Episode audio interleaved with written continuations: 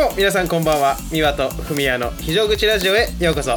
パーソナリティの三輪と。海谷です。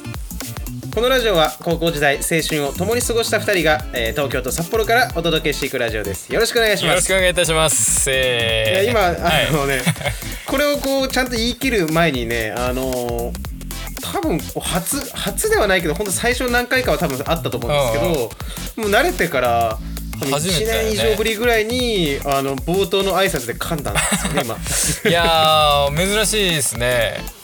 いやいや珍しい。もう、まあ89回目にしてちょっとね口が回らなくなったという。そうだね。いやーまあ、えー今日は3月9日収録日なんですけどもあはいはいはい。3月9日か今日。そうなんですよ。まあ3月9日はやっぱりこうレミオロメンさんの曲が浮かびますけどもね。そうよね。今日もなんかねインターネットのニュースで3月9日は卒業の歌なのかみたいな記事があって、はいはいはい。なんかまあ明確に卒業と歌ってるわけではないらしいんですけど、まあ、うん。イメージはやっぱりその卒業っていうことらしいですね。僕もちょっとあんまりねなんかね彼女に書いた歌らしいんだよねいはいはい。だから卒業の曲じゃないらしいですよもともとは。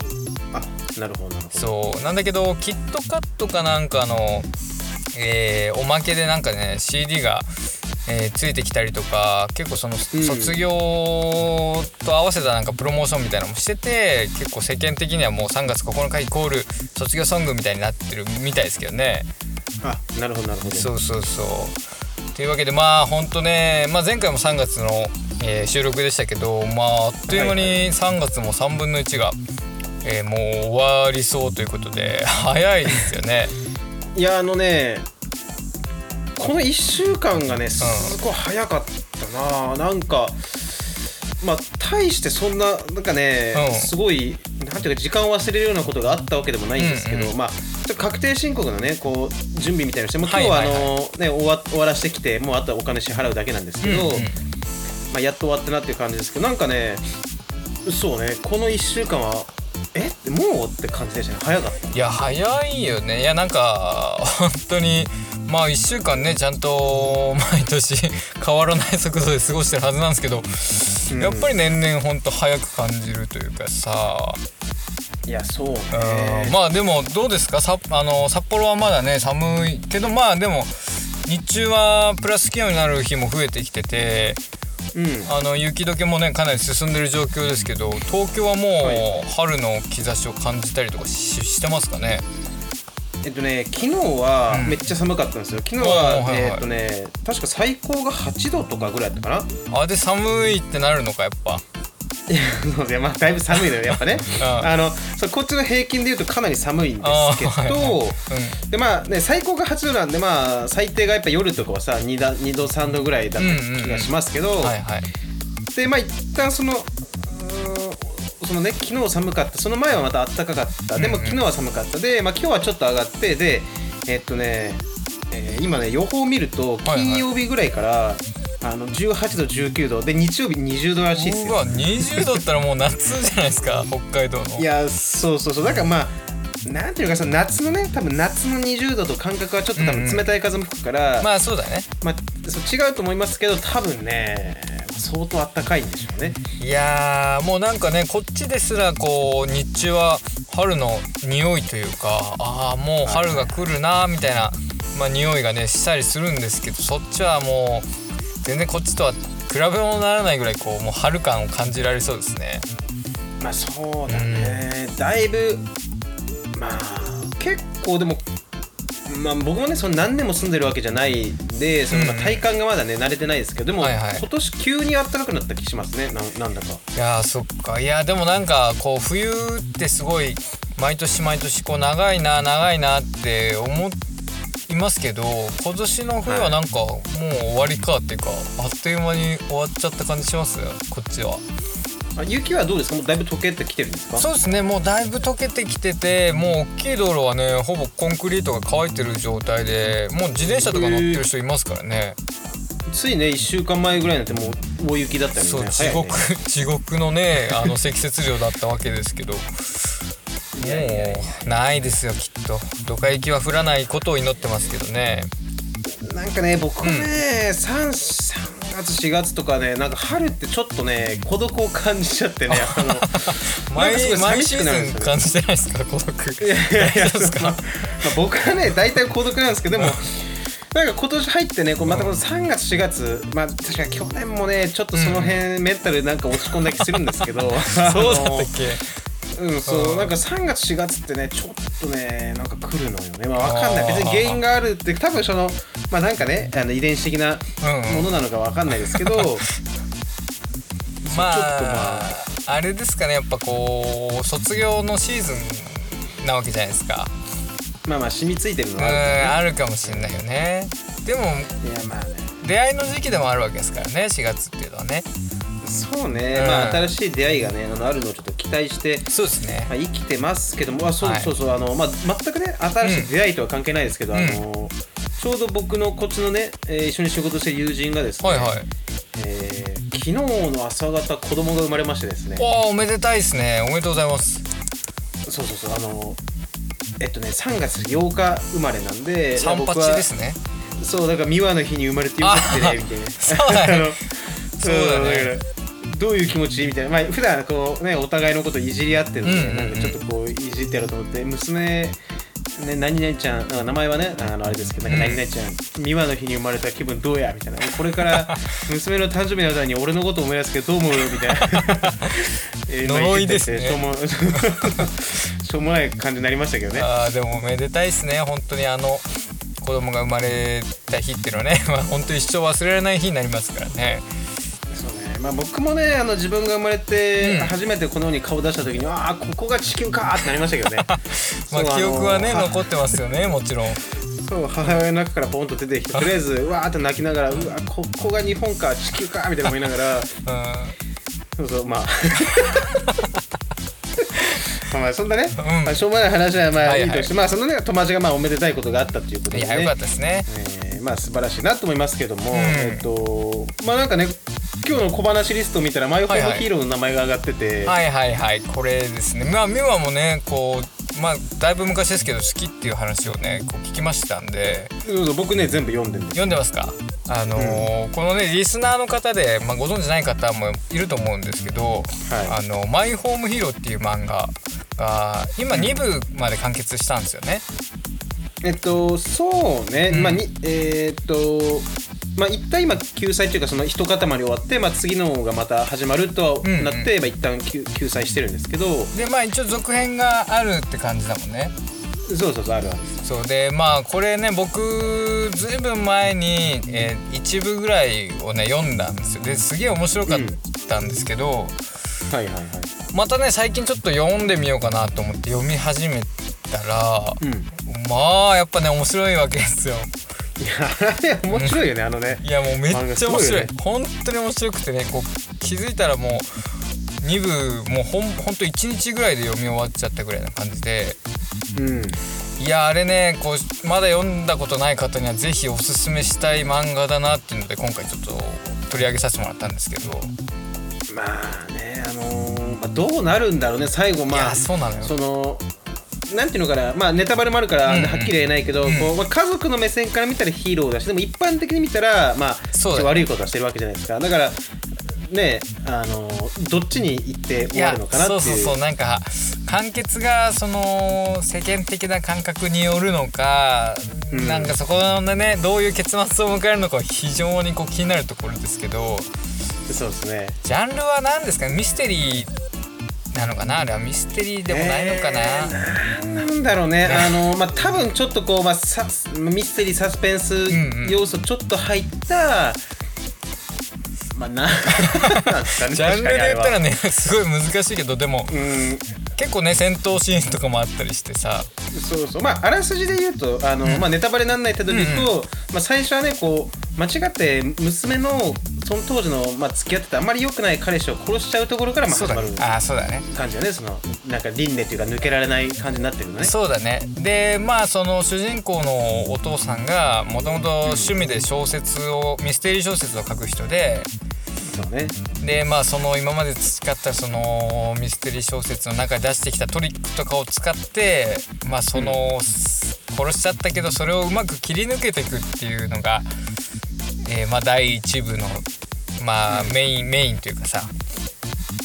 でそこからねかなりこう家族の、えー背景の話になったりとかでもうめちゃめちゃ面白くてさ。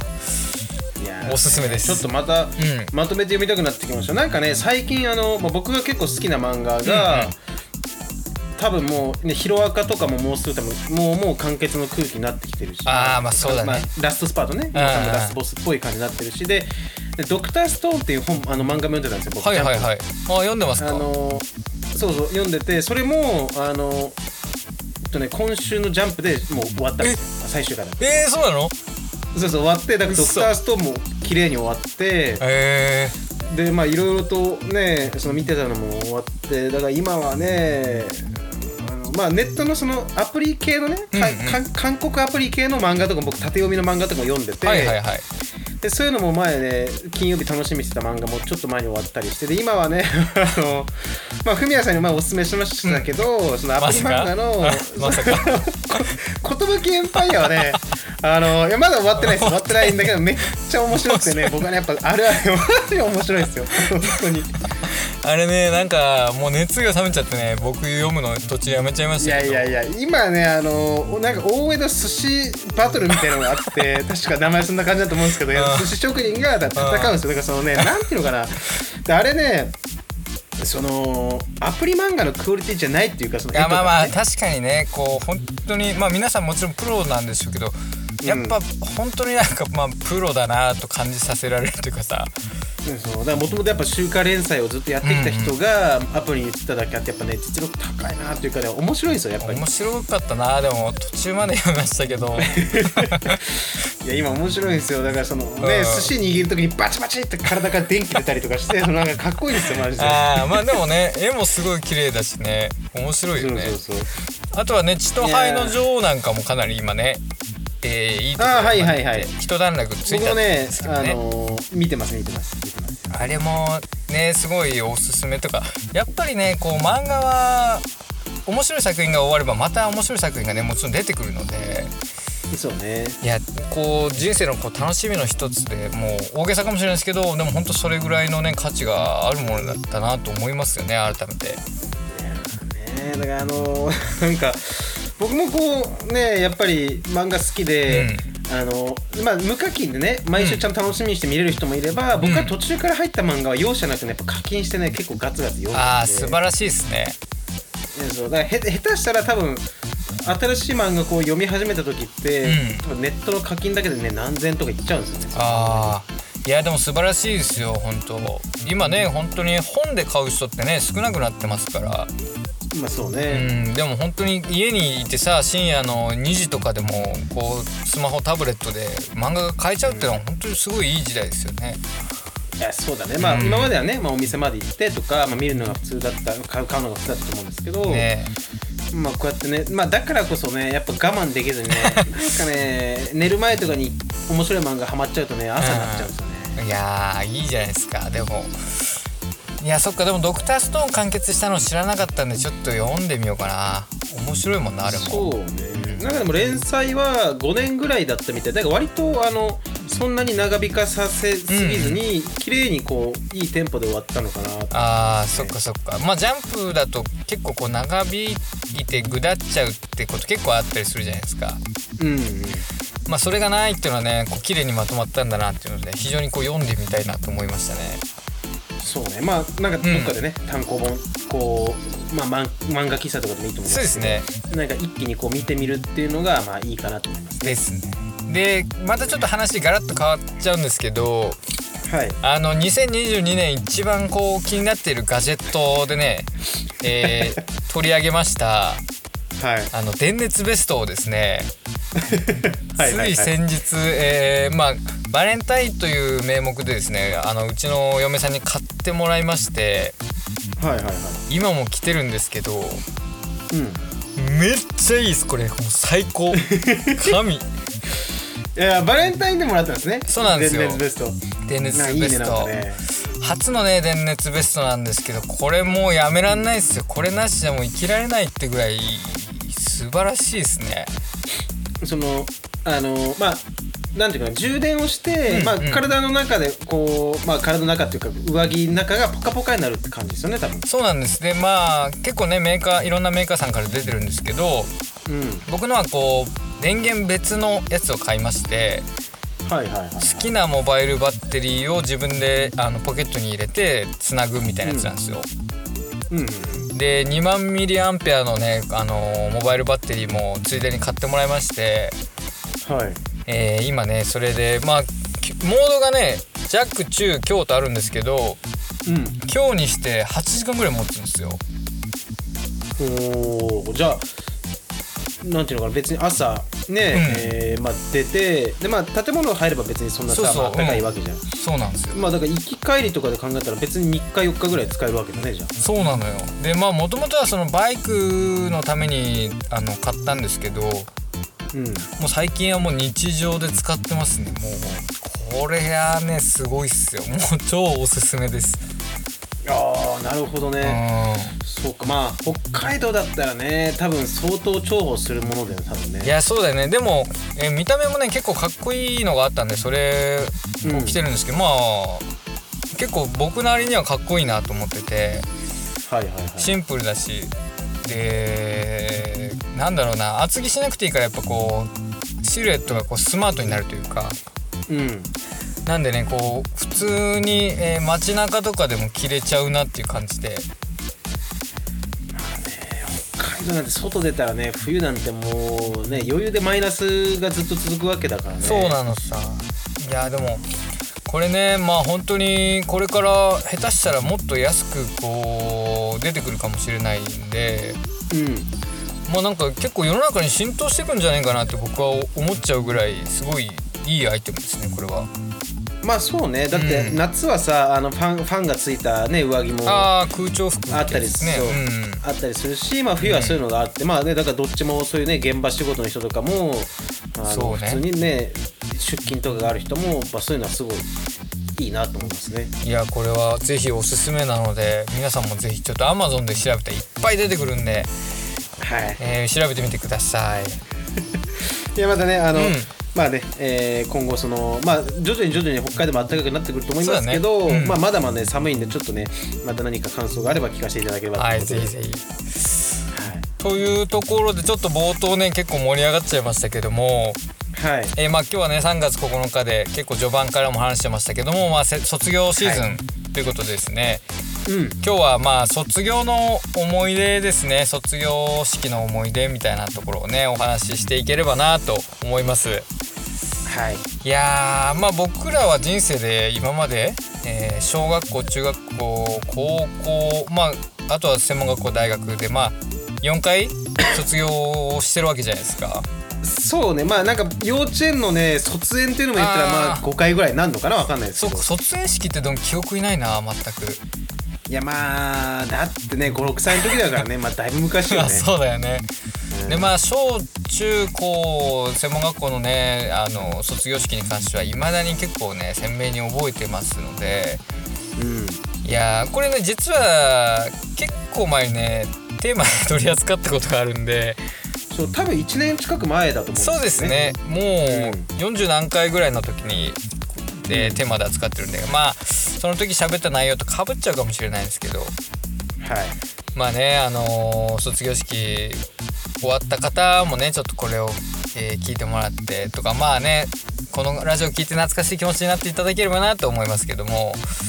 そうっすね。うん。だからあのー僕もこうまあ北海道と東京で卒業式の時期とかちょっとまあ違ったりするのもあると思うんですけど、うんうんこっちは多分ね先週ぐらいに割と卒業式がまああったはいはい。んじゃないかなと思うんですよね、まあ、うん先週今週だと思うんですけど、うん。であのーまあでちょっと交通機関で移動しようと思った時に、うん。えーまあ高校生だと思うんですけど、えーまあね男の子女の子をこうなんか胸のところにあのちっちゃいなんていうのかな花みたいな。ああはいはいはいはい。そうつけてたりとかあの紙袋に入れて卒業証書みたいなね。ああはい。なんか革のさパタってあるじゃないですか入れるやつああ何そんなおしゃれなの？そっちのは。いやなんかいや多分あの高校の時とかそうですよ。あの別に筒に入れるとかじゃなくてこうだったっけ？パタってこうなんてこうあのファイルインできるような。え そんなんだったっけ？そういうのがあって。えええ高校確かそうじゃなかった？大学？わかんないけど。まあまあ多分ね場所によると思うんですけど、まあそういうのをね紙袋に入れて、まあ、はいはい卒業証書をこう持ってたりとか、ああだから卒業式あったんだなとかね思いながら。いやーなんかこうね卒業式終わった高校生とかってなんか雰囲気がやっぱりこうなんだろうねすごい晴れやかというかさうん。もうこれから大人になるんだっていう感じのなんか希望を感じさせられるというかさ。いやーねなんか小学校から中学校へは、まあ基本的には多分ほとんどの仲間と一緒に中学校に行けるわけじゃないですか。うんそうそうそうそう。でまあね、そう私立に行く子とかがいなければ大体まあ小中は8割9割同じ仲間でまあ行くと思うから、うん。まあ多分その別れを告げるのは学校の先生とかその校舎とか、まあ、学校に対する思い出だと思うんですよね。そうだね。そう。で中学校から高校へは多分まあ9割ね、あのーみんなバラバラになると思うので、うんうんうんまあ、同じ学校から行くって言ったらほんと数人とかね、まあ、10人ぐらいいればいいぐらいだと思うんですけど、そうだねなっていってで高校から大学へっていうのも多分同じぐらいの比率でどんどん分かれていくと思うんですよ。あーまあだいぶこうふあれだよねふるいにかけられてほとんど友達がいないみたいなさそうそうそうそう。でまあ大学なんかは多分もうほぼほぼみんなもう社会人になるわけなんで別にもう、えーみんな違うところに旅立っていくわけですけど、はいはいだからこうまあしやっぱ中高の卒業式はすごい感動というかね切なかった記憶がありますけどね。そうだねまあそうだよねまあ幸いにも僕はこう同じ高校に行くメンバーが多かったんでいつも遊んでるメンバーの中に結構一緒の高校に行くやつが多かったんで、はいはいはいはい。あんまりこうね別れが来るなって感じはなかったんですけどうんまあでもやっぱね実際いやーでもそんなことないか。でも高校入ってもやっぱ地元のやつらとはしょっちゅう遊んでたからな。ああそっかそっか。うーん。いやでもそうだよね。まあ高校は本当にまあでも俺の学校から何人ぐらい同じ学校から行ったのかな。まあでも10人20人ぐらいか。まあ、結構いったね。まあ確かに、なんかそうだね。あの、まあ、文谷さんたちは割と、多かったよね。うん、多かったし入学した時から割とこうもう派閥ができてたなっていああうまあ確かにそうだよね。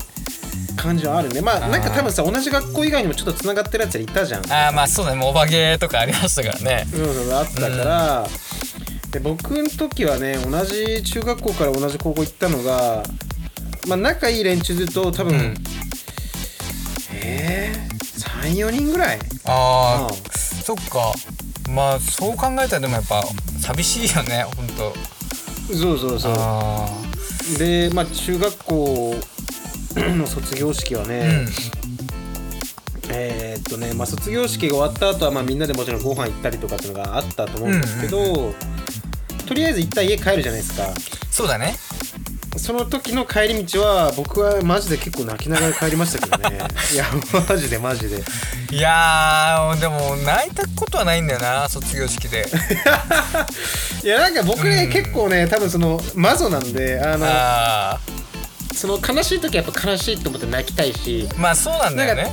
そう辛い辛い時はねやっぱグッと落ち込むとなんかなんかね気持ちいいんですよねやっぱり。う んまあでもこう吐き出せる感じはあるよね泣いたらさそうそうそうそう。いやーでもなんかこう感動してうーってな感動でもないのか。まあ寂しさもあるけどなんかそういう時にな泣いたことがないから泣きたいんだよね。まあずっと言ってますけどね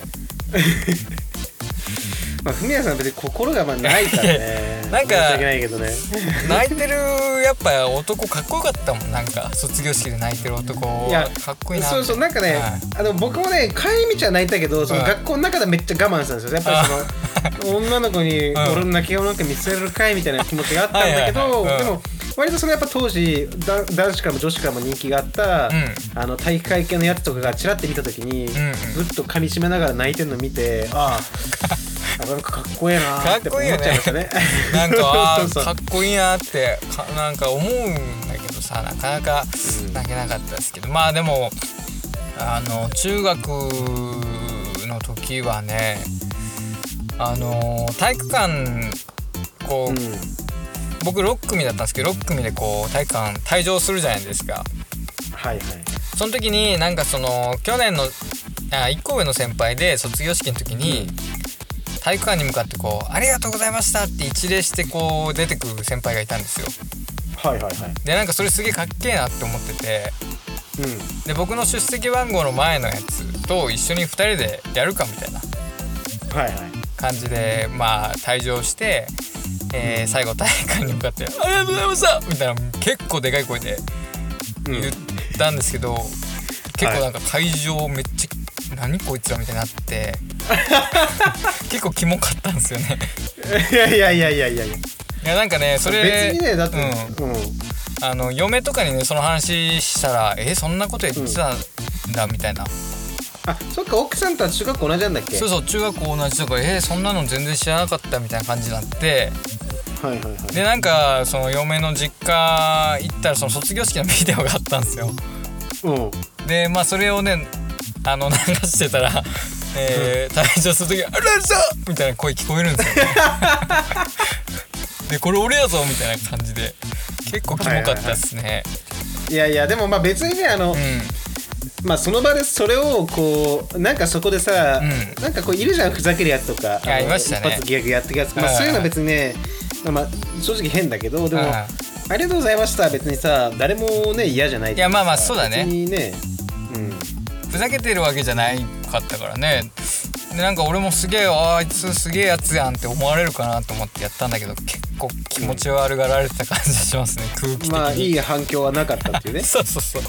でも確かにあれだね。こう返事でふざけるやつとか結構いたねいやそうだから卒業、しなんか何番何々みたいな時に「あい!」とかああああなんか「うっす」とかいうやつ言ったじゃん。僕は割とねそことは一線をこう隠したいっていうのがこうあってやっぱりふざけたくないみたいなね。そうそこでふざけたら、うんなんていうのかなこれ人生の節目やぞと。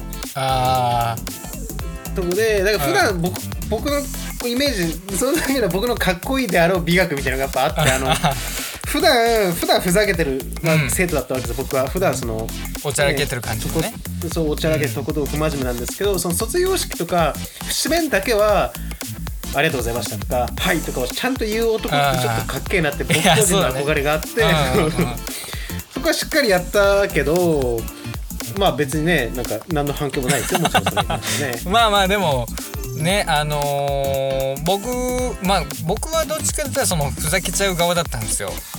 うん。うん、でまあ仲いいやつがさこう1組にいてはいはいはい。で、まあ、1組から呼ばれていくわけじゃないですか。うん。でまあこう卒業証書をもらいにこうステージの上に上がってなんか「へい!」みたいな感じでふざけたらうん。結構なんかその別のクラスの熱血教師みたいなやつが「うわみたいな「ふざけてねえぞ!」みたいな結構ガッチギレしてうん。「何やってんだよ!」みたいになってその後のクラス全員もうそんなことできる空気じゃなくなって まあ、そりゃそうだよな。そうそうそうまあでもなんかすごい悔しかったですねこうやれやれなくて。いやいやいや、でも、まあ確かにあるよね、その、まあ今だったら結構 SNS とかでさ、うんその卒業式、まあいまだにやっぱそういうのって多分一生なくならない。そうだね。こをふざける連中っていうのはさ。そうだね。でそこでこうみんな割と和やかにちょっとふざけてもまあまあまあ親御さんとかもクスクスとかね同級生も母って先生もうん。まあ何やってんだよお前らってそうそうそう。でうん。まあ和やかに行くかと思いきややっぱたまにこうねどぎつく怒る先生いるとその後もう地獄みたいな空気になるじゃないですか。そうそうそう。いやでもねあの先生はね正しかったんだと思うけどうん。いやそれはそれでちょっと厳しいなとは思思いましたけどね当時ね。まあでもね。僕らのね時はふざけてるやついたけど、うん。まあ別にそう怒る先生はいなかったイメージですね。なんか最後ぐらいはちょっとふざけてもいいかなっていう先生もやっぱ多かったですけどね。まあ多分最後なんか爪痕残してるんだろうな こいつぐらいに思ったんじゃないですかねきっと。そうそう。そういやでもあの高校生の時はさ、うん。卒業式って呼ばれたっけ？覚えてないよな。えー、っったかな。ただまあ僕自身はその解禁ということで表彰はされましたけども、あーそっかそっか。別枠でそうだよね。そう。えー、でも呼ばれたんじゃないの？多分。そのなんかクラス一同みたいな感じで卒業証書を渡される感じだよね確かね。そう。で多分名前はそれぞれ呼ばれて入って立つぐらいはやったと思うけどね。やったかな。いやーでも高校生の卒業式の方がなんかすごい寂しかった記憶はあるかななんか。その別れ的な意味ってこと？そう別れがやっぱ多かったからさ中学からと比べて。はいはいはい。なんかすげえ寂しかった気がするな。でまあ今でもね親交のある友達とうん、まあなんか卒業式はちょっと決めていこうぜみたいな感じになってて。はいはいはいで友達はねその アイロンパーマ、まあ、いわゆるアイパーをしてくるみたいな、はいはいはい。でしてきてねほんとなんか大阪の ほんとやべえやつみたいな感じの見た目になってて。で僕もでもなんかやらないとなと思ってオールバックにしていったんですよ。あーてかフミヤさんって別にあの、普段からオールバックにする時なかった？なんかあーいやーまあたまにこうありましたけどあの本当にピタッとしたオールバックが多分その時学校でしてたの初めてなのかな？ああなるほどね。じゃあもうほんとそのラフに書き上げるとかじゃなくてもうバチバチにオールバッキーにしてたってことね。そう。でパリッパリのテカテカにしてったらうん。なんかクラスの女の子になんかピーナッツみたいって言われてめっちゃ恥ずかしかった記憶があります。なんかピーナッツはそれきついな、きついよな。でその一緒に決めてった友達も結構みんなからいじられてさ、うん。なんか2人ともちょっと失敗した感じだったんですけど。えー、もう覚えてないなみんなどんな格好してたかはちょっとさすがに覚えてないけど。楽しかったなでも。いや楽しかった楽しかった、うん。いやそうね。なんかだからあの卒業した時は、まあなんていうのかな学校にまた多分遊びに来ようとか、ーうんうん。まあ、先生に顔出しに来ようとかそうだね。ね卒業生とかもややってたからあの、まあ、自分も多分するんだろうなとか思ったけどマジ卒業した日から本日まで一回も学校行ってないもんな。いやーでも高校の先生と仲良かった人いる？いるか美和は。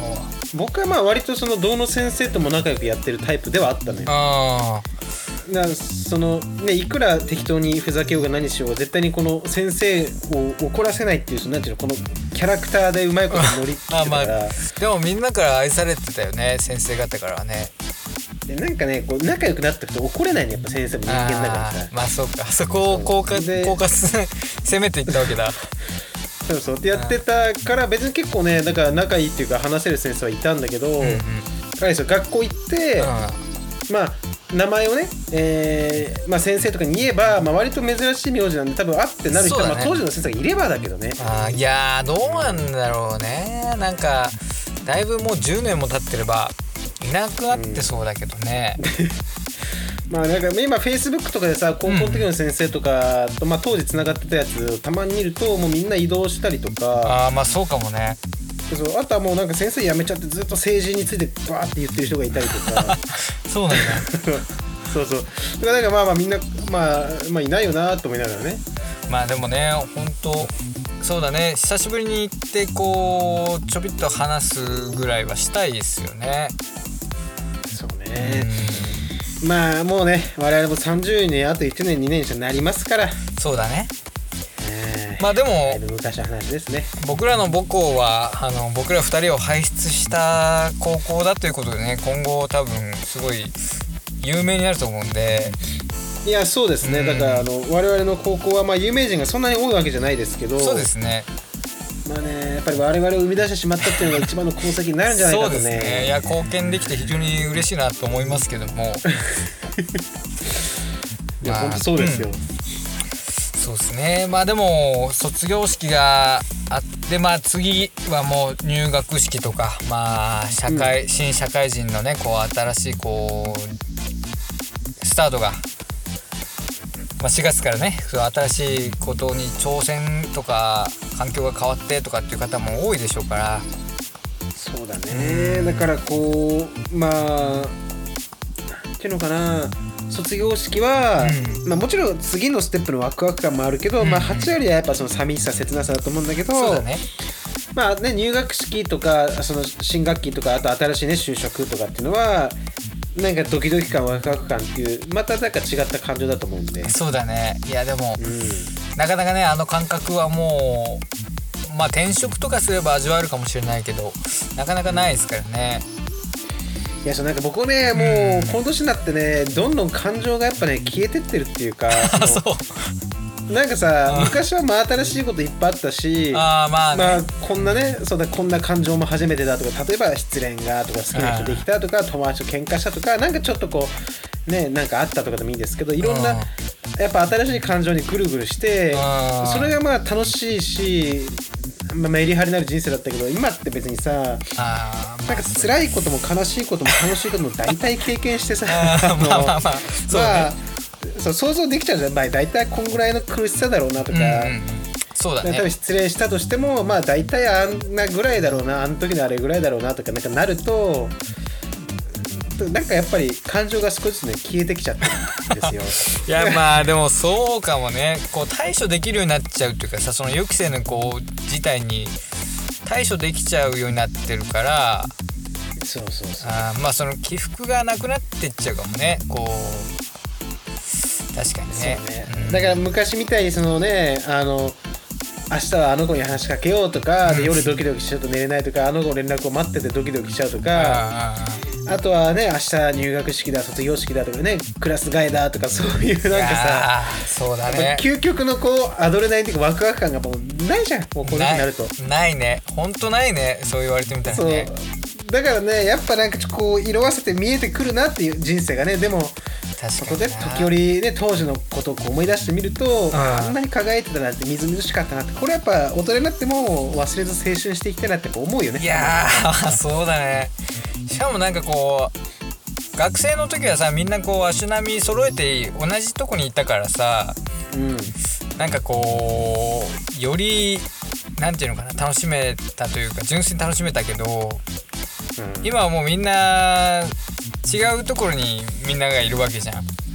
そうだね。あーだからなんかこうどうしてもさこう人間だからさひ自分と比較してみちゃったりとかさうん。してなんかちょっとこう情けない気持ちになったりとかそういうのがあるけどまあ学生の時はそういうのがなかった分なんかより楽しめた気がするな。いやそうね。まあなんかまたでもこれこれから先またあんなようななんかエキサイティングな日々があるかって言われたらちょっとまあ相当ねチャレンジしないとちょっとわかんないですそけどね、まあ、なんかね当時のこう若い頃にねあの、まあ、今も若いですけどその幼かった頃になんか思いを馳せながらねまあみずみずしく生きていきたいなとうん、思いうやそうですね。毎日ですよ本当に。いやー本当にそうですね。だからまあ今ね卒業したてほやほやの方々もこれ今ね結構いろんな感情が今あると思いますけど、はい。まあ絶対ね後々忘れられないこう出来事としてね、はい。たまに思い出したりもするような、えー出来事になると思うんでまあね精そうだから一杯ね多分今なんてさ、あのうん。うん僕らの時より、まあ、僕らの時もねスマホとか、まあ、ガラケーってたああったと思いますけど、うんうんあのまあ、ガラケーはあって、まあ、スマホもう高校の時は持ってる人は持ってたもん。そうだね。あの3年の時とか、うんうん。そうだから当時のね記録を残しておくってことは全然僕らの時もできましたけどでもあ今の子たちはもっと外に発信したりとかもっとね多分残しやすくなると思うんーそうだね。で、うん。なんかねやっぱこう卒業して10年とか経つともう昔のデータもうほぼないんですよそうなんだよね。そうなんだよねだから当時の写真1枚でも出てきたらめちゃくちゃ記憶がー蘇るんだけどやっぱほぼねないんでだからみ今ねこう学生の方たちとかがねもし聞いてる方がいれば、うんうん。なんか絶対ねあの23年じゃねその宝物にはなんないんですけどそうだね。寝かせないとあのね10年と10年とかね十何年経つと絶対これあのうわーって多分1枚の写真だけで酒飲めると思う。んいや本当だよな。確かにそうねそうそう。もうないもんな。撮ったらいいんじゃないかなってね。あー。なんか本当にあの電源つかないガラケーとかが出てくるわけじゃないですか。いやーそうそうそう。なんか僕はね多分ね残ってる最古の写真うんうん。が、あのね高校1年生で初めて先輩に誘われてバンドを組んで、はいはいはい。あのバンドメンバーであれどっかモスバーガーかどっかで写真撮ったのが最古の写真として実はねスマホのあの LINE のアルバムどっかに残ってる入ってるんだ。よそうそうだからそれだけですね、でも別に仲のいい友達とかの写真がないんで。いやでも俺らの あのバンド組んだ時の写真とかあんまないかもね確かにね。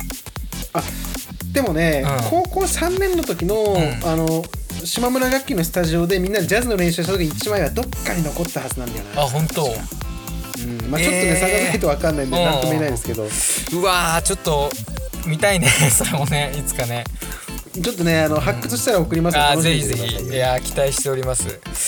いやちょっとねついついこうやっぱり昔の話をするとテンションが上がって、えーそうね。今日は今日はちょっとコンパクトシティに失敗して、まあ、財政破綻してしまったということなんですけども、はい。